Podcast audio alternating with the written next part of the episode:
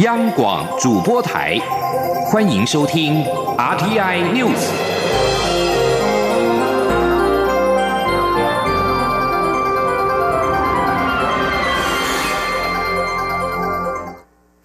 各位好，我是主播王玉伟，欢迎收听这节央广主播台提供给您的 RTI News 新闻。首先带您关注英国脱欧的关键时刻。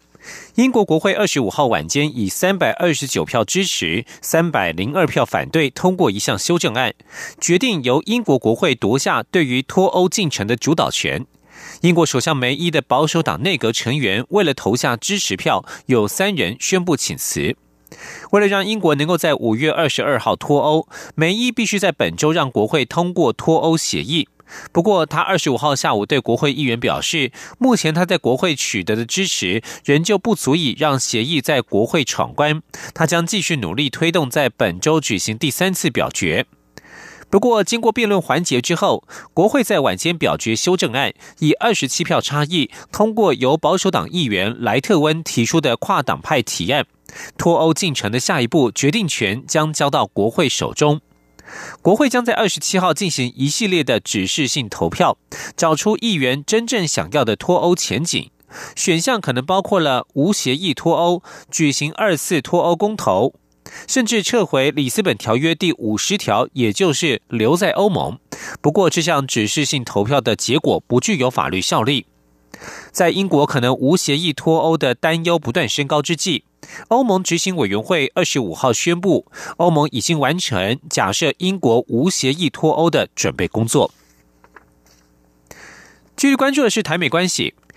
台美与美国建立全球合作暨训练架构之后，今年首度纳入日本成为主办方，并且在今天在台北举行打击公司部门贪渎国际研习营。美国在台协会 AIT 台北办事处长厉英杰表示，台湾成熟的民主社会不仅致力于对抗贪渎，也乐于与其他伙伴分享，使得印太区域更有能力对抗贪渎带来的危险。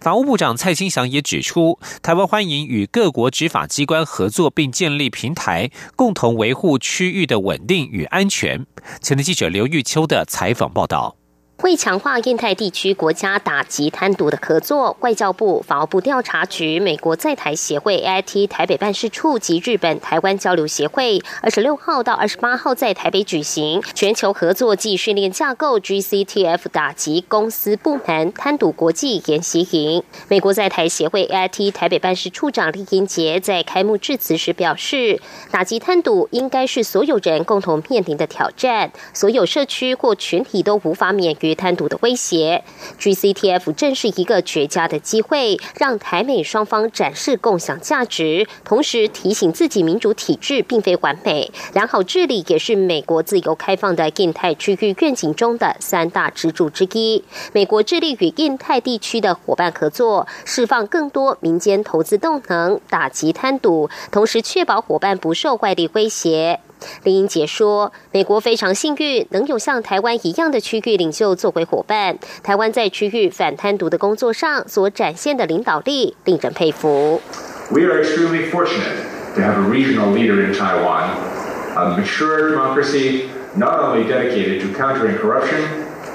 but willing to share its expertise with partners to make the Indo-Pacific region more resistant.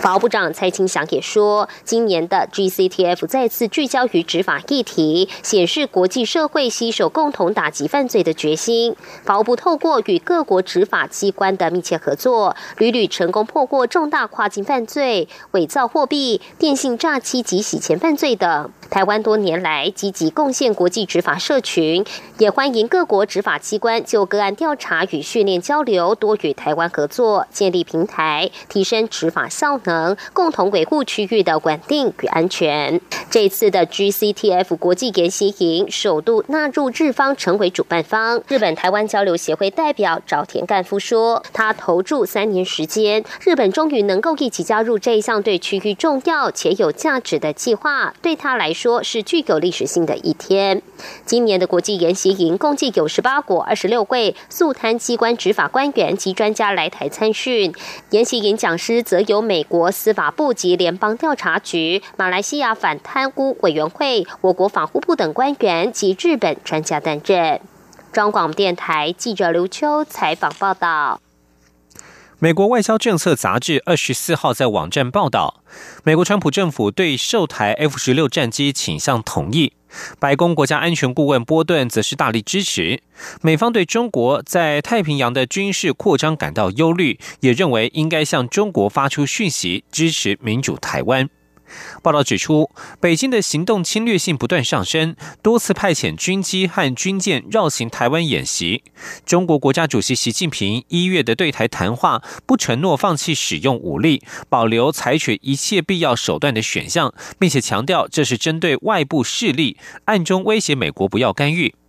美方高阶官员表示，尽管美中全面开战的可能性不大，但是台湾可能是美中利益冲突导致军事对抗的场域。分离主义则是中国内部秩序与中共的最大威胁。确保中共政权是中国的首要目标，也是少数可能让北京冒险与美国发生军事对抗的利益之一。一名驻夏威夷美军官员指出，美国必须向中共发出讯息，表示支持民主国家，特别是台湾。美国也必须对台军事与国防能力加值，以确保威慑力。这包括移动防空系统、反舰巡航飞弹、小型快速攻击艇等等。报道指出，尽管正式程序尚未完成，但是官员和专家都表示，考量川普政府反中鹰派势力强硬，通过的可能性很大。继续关注的是总统的海洋民主之旅出访。蔡英文总统海洋民主之旅今天离开了诺鲁，并且在当地时间接近中午时分，台北时间上午八点，抵达了此行的第三站马绍尔群岛。马绍尔总统海尼亲自在机梯旁边迎接。而蔡英文总统今天下午预定将出席太平洋妇女领袖联盟会议，接着见证我国与马绍尔签署有关妇女创业小额贷款循环基金了解备忘录。即将将你转到立法院，朝野立委今天针对道路交通管理处罚条例部分条文修正草案进行朝野协商。协商一开始就针对汽机车是否分流进行讨论，在考量公平性之下，朝野同意在初犯前提之下，同意汽机车行政罚款应分流。不过，如果是再犯或是累犯，就排除分流规定。相关的草案仍然持续的协商当中。立法院长苏家全表示，如果细部条文仍然没有共识，只好请党团提出版本表决处理。强调今天一定会三读通过。前天记者肖兆平的采访报道：酒驾害命事件不断，朝野立委分别针对《道路交通管理处罚条例》以及刑法提出多项修法草案。立法院院长苏家全二十六号邀集朝野，进一步对酒后驾车裁罚标准、同车责任、吊扣照时间。加装酒精锁等议题有关的道交条例相关修法进行条文协商，其实包含行政部门以及朝野立委。在道交修法行政处分上的态度与立场差异都不大，差别只是罚款高低以及执法可行性的思考。交通部长林佳龙在协商会前就表示，朝野对道交修法已经有共识，不管是提高罚款或推出相关配套措施，最要紧的还是呼吁驾驶人要自律。林佳龙进一步表示，草案对酒驾累犯或酒驾造成他人死伤者都有定出防范措施，例如酒精锁与连坐规定。不过，他也希望社会多给交通部一点时间，好好研议具体配套做法。林佳龙特别以酒精锁为例，强调执行面上还有许多技术问题有待克服。他说：“而且他们现在的一个阶段也只是啊。”啊，就是未来出厂的车，哈，会具有可以接啊酒酒精锁的这个设备，啊，那至于说啊，针对特定对象啊来装这个酒精锁，因为它涉及到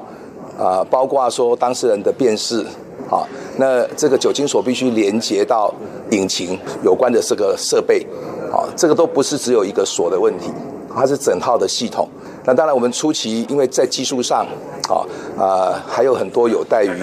啊，能够啊加以这个啊克服的问题。不过就方向上，好，我们交通部是支持啊加装酒精锁，我，就是希望针对这一些啊这个酒驾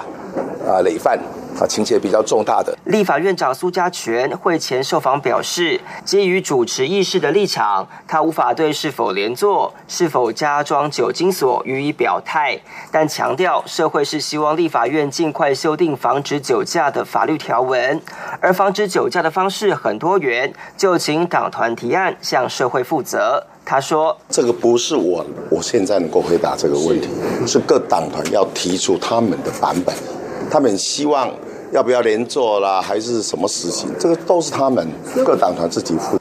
苏家全表示，目前道交修法草案仅剩三条条文有修法期间，如果还是没有协商共识，只好促请各党团送案表决处理。苏家全强调，道交修法草案二十六号一定会完成三读。中央广播电台记者肖兆平采访报道。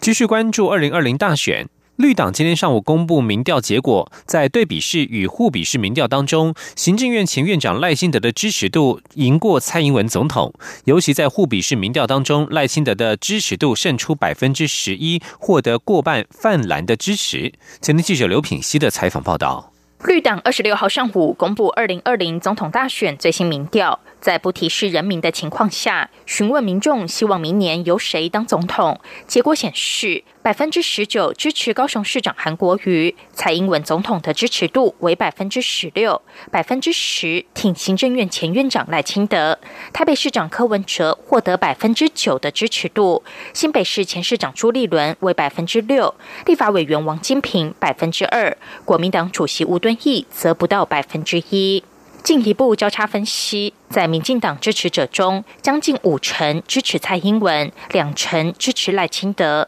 而在国民党支持者中，四成支持韩国瑜，支持朱立伦的有一成五。蔡总统与韩国瑜分别是蓝绿阵营中支持度最高者。在对比市民调中，询问民众希望蔡英文还是韩国瑜担任总统，蔡英文的支持度落后韩国瑜百分之七，赖清德落后的幅度则较小，输给韩国瑜百分之六。至于互比市民调，赖清德的支持度则领先蔡英文百分之十一。值得注意的是，在泛绿支持者中，百分之五十六支持蔡英文，赖清德的支持度只有百分之三十七。但是在泛蓝支持者中却刚好相反，百分之五十三支持赖清德，蔡英文的支持度只有百分之二十七。出席记者会的民传大学广电系系主任杜胜聪分析，虽然在互比市民调中赖清德的支持度高于蔡英文，但赖清德获得许多泛蓝支持。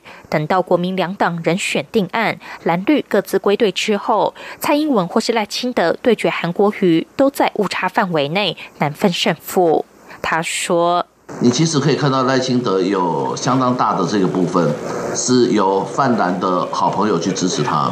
等到两强都开始蓝绿各自归队的时候，这些回归之后去算哦，不管是蔡英文去对决啊国民党的韩国瑜，或者是赖清德去对决国民党的韩国瑜，你可以发现，在蓝绿归队的情况之下，两个人回归起来啊。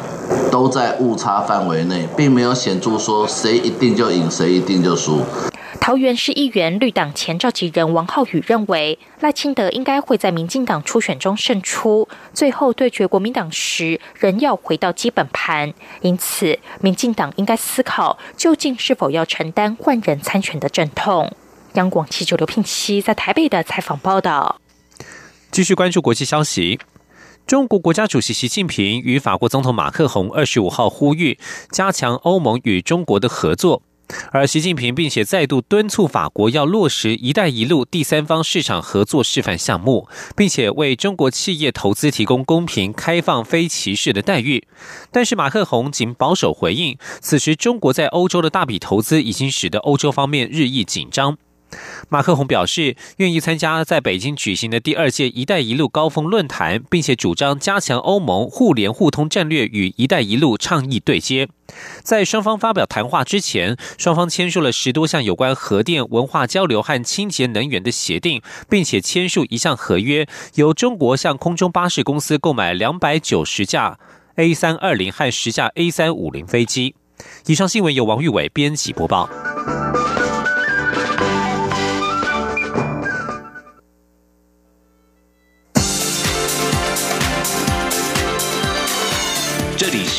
央广播电台台湾之音，欢迎继续收听新闻。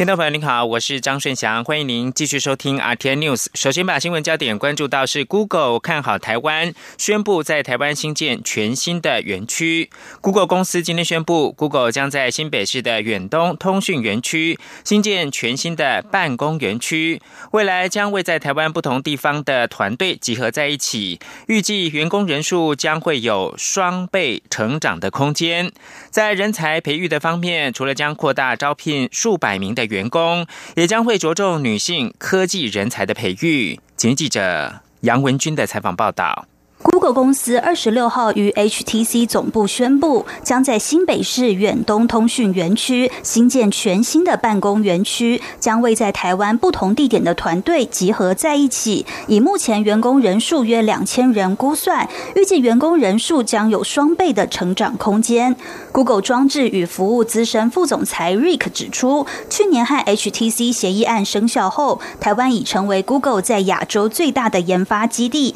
除了建立全新办公空间外，也将有更多的招募计划，预计将扩大招聘数百名的员工，也将着重女性科技人才培育。他说：“I'm also very excited about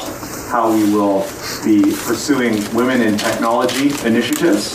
uh, helping with recruitment events, as well as supporting um, uh, education about technology careers in the technology industry for women. So we're very excited about all of Google's many investments in Taiwan.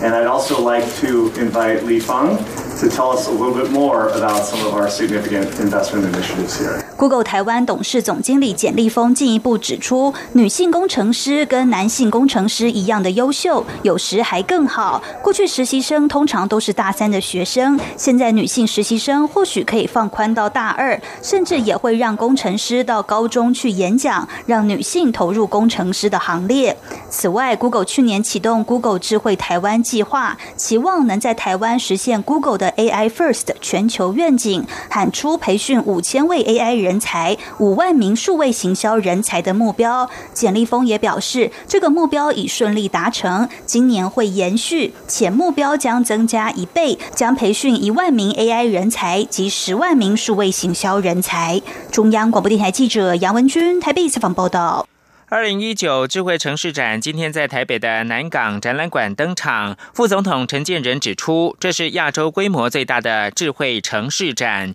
也是全球最具代表性的智慧城市展之一。代表台湾的智慧城市发展，已经在国际间有举足轻重的角色。而且，台湾不仅是国际制造供应链的好伙伴，更是会帮大家一起来解决城市发展问题、提升人民生活品质的好朋友。愿以台湾丰富的经验，为全球智慧城市的发展贡贡献更多的心力。记者谢嘉欣的报道。二零一九智慧城市展二十六号盛大开幕，以 AI 加 IoT 引领智慧城市再升级为主题，展出超过五十件智慧医疗与交通、商业、建筑应用情境，还有六十六场国际论坛等活动，吸引四十五国与地区超过两千位海外专业人士。参展厂商则有三百三十七家国内外大厂，预计将吸引三点三万人次参观。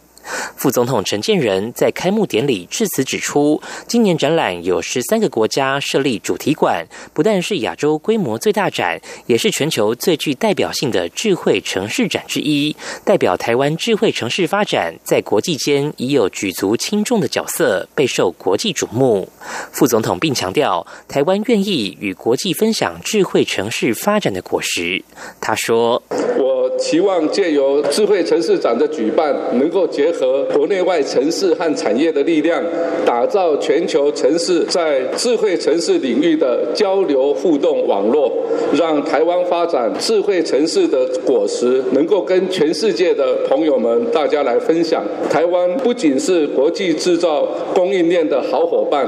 更是会帮助大家一起来解决城市发展问题，提升人民生活品质的好朋友。副总统表示，今年主题与蔡总统“五加二”产业创新、数位国家创新经济以及亚洲戏股等政策切合。政府也希望创新成果与优质方案能让更多民众受惠，因此透过前瞻建设打造试验场域，像是在十一县市布建五万个地磁感应器，提供车位讯息。节省找停车位的时间，减少油料消耗、碳排放，改善空气品质。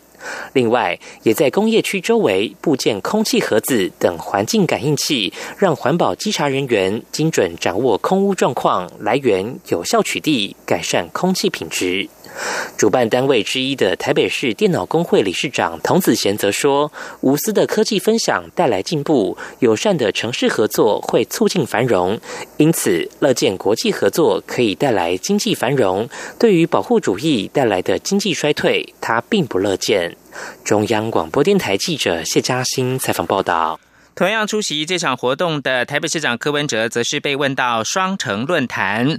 柯文哲表示，上海市台办主任李文辉四月将来台湾讨论双城论坛的事宜。而对于高雄也要跟深圳办双城论坛，柯文哲说不会有压力，两岸城市有交流都不是坏事。蓝绿目前总统初选升温，柯文哲被问到是否会觉得被边缘化，他说差不多被边缘化，说自己也没在看民调数据，看看就好。而台北力推智慧城市，是否会禁用有资安疑虑的华回？柯文哲则是表示，目前台北市政府有没有使用华回，得查查。才知道，至于是否要抵制，要看中央的政策。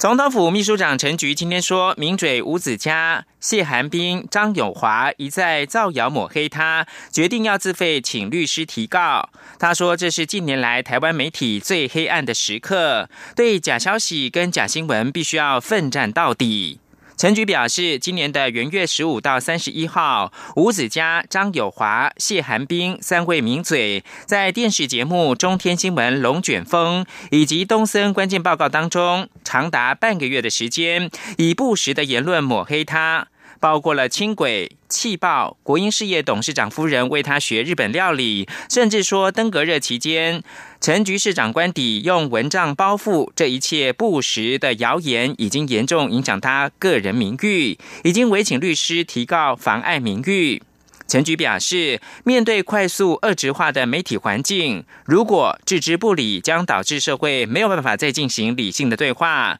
许多没有经过查证，甚至是凭空杜撰、污蔑、抹黑的言论，透过电子媒体以及网络密集而大量的散播，所伤害的不仅是个人的人格跟声誉，更让社会大众陷入到无从得知事实、无从判断真实为何的危险境地。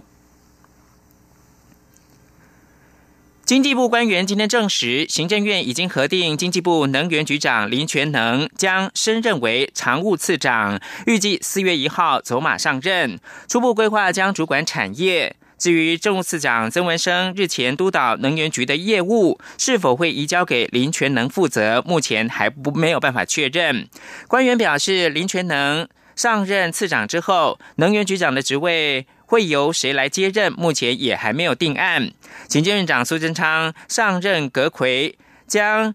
经济部前政务次长龚明鑫升任为政务委员。隔了两个月之后，行政院决定由原来的常务次长王美花出任政务次长。如今又在决定将能源局的局长林全能升为常务次长。继续是看到医疗的。新的一些发现跟研究，中西医术融合，再创更有效的治疗方法。台北医学大学附设医院今天发表一项治疗周边神经病变的方式，先透过超音波定位系统找出病人受损的神经，再使用针灸电疗，可以有效改善因为车祸或者是长期姿势不良导致神经受到压迫疼痛的患者。请听央广记者陈国伟的采访报道。四十一岁的邱小姐在车祸后造成颈部挫伤，虽然没有骨折、移位或椎间盘突出，但出现肩颈疼痛、肌肉无力和指尖麻木等症状，有时还会出现莫名的歪头发呆情况。后来确诊为周边神经病变。台北医学大学附设医院传统医学科主治医师唐佑任指出，临床上会看到有些患者因车祸冲击、长期姿势不良，导致神经受到压迫而疼痛，但因肌肉组织没有受到伤。伤害，即使透过核磁共振检查，也不容易找到痛因。唐佑任表示，北医附医这次透过传统医学科与骨科的合作，先确定病人疼痛点，再由骨科医师以超音波仪器精准定位受损的神经通行路径，接着由传统医学科医师施针，加上直流电电疗，可以集中刺激受损神经，减少受损组织粘连，并恢复同温触觉，加速周边神经的修复。如果当你在车祸完臂啊，或者是在重复劳损的时候发现，哎，奇怪，怎么开始有麻？特别是末梢麻，或是某一个地方的局部麻的时候，就跟周边神经可能有点关系。所以这时候你就可以来挂，不管是神经内科、骨科、复健科或者中医科，都会帮你判断说到底是哪一个部位出了问题。邱小姐在经过六到八个月的治疗后，逐渐脱离疼痛及指尖麻木的困扰，并重回职场。唐佑任说，目前临床统计，患有周边神经病患，例如晚睡到症候群的病人。经过每周一次健保给付加自费四百多元，共四到六次的疗程后，大多可缓解患者百分之八十的麻痹感和疼痛感。中央广播电台记者陈国伟台北采访报道。体育焦点：台湾网球一姐谢淑薇二十五号再度扮演世界球后杀手，在迈阿密女网赛单打十六强，以六比三、六比七、六比二击败了前球后丹麦甜心瓦兹尼亚奇，晋级最后八强。赢球之后，谢淑薇大吼一声，并向全场挥手致意。这次赢球是谢淑薇第六度打败曾经居女单世界第一的顶尖好手。谢淑薇下一场比赛将迎战爱沙尼亚的好手。手孔塔维特争夺四强门票。根据 WTA 即时线上的排名，谢楚薇目前来到二十四名。如果出战孔塔维特顺利拿下的话，排名渴望追平个人生涯最好的，也就是二零一三年二月二十五号当周的二十三名。美国总统川普二十五号在跟以色列总理尼坦雅胡会面之初签署命令，宣告美国承认以色列对戈兰高地的主权。这是以国在一九六七年中东战争期间自叙利亚手中攻占的土地。对此，土耳其批评美国此举漠视国际法，徒增区域的紧张。叙利亚对此予以谴责，强调此举只会使得美国成为阿拉伯世界的主要敌人。土耳其的外交部长卡夫索格鲁推文表示，美国再度漠视国际法。然而，这项决定绝对无法使以色列的并吞合法化。叙利亚国家通讯社二十五号引述没有具名的外交部消息人士表示，叙利亚政府谴责川普的这项决定，公然的违反阿拉伯叙利亚共和国的主权跟统一。根据这名消息人士的说法，川普这项决定只会使得美国成为阿拉伯世界主要敌人。另外，根据在中东新闻社发布的声明，阿拉伯联盟的秘书长阿波盖特谴责川普的决定，强调此举不会改变戈兰高地的地位。南韩媒体引述北韩官方的声明报道，如果附带一旦北韩重启核子活动就紧急停止的条款，美国总统川普对放宽北韩制裁持开放态度。尽管二月二十七到二十八号在河内举行的第二次川金高峰会宣告破裂，但北韩仍持续对川普有正面的评论。在记者会上面，北韩的外务省副相崔善熙说，两位领导人的关系仍然是友好的。化学反应不可思议的好，当时媒体并没有报道崔胜熙提到，如果有紧急中断条款，川普就会对放宽制裁持弹性立场。对于这种刻意的省略，北韩并没有提出解释。美国财政部在上个星期宣布将对北韩施加新的制裁，但川普在二十二号下令撤回，表示反对升高对北韩制裁。在河内高峰会之后，川普仍然是强调他跟金正恩的关系良好。尽管目前并没有进行直接接触的迹象，但是川普政府一再表示愿意跟北韩再度的接触。以上新闻由张顺强编辑播报，这里是中央广播电台台湾之音。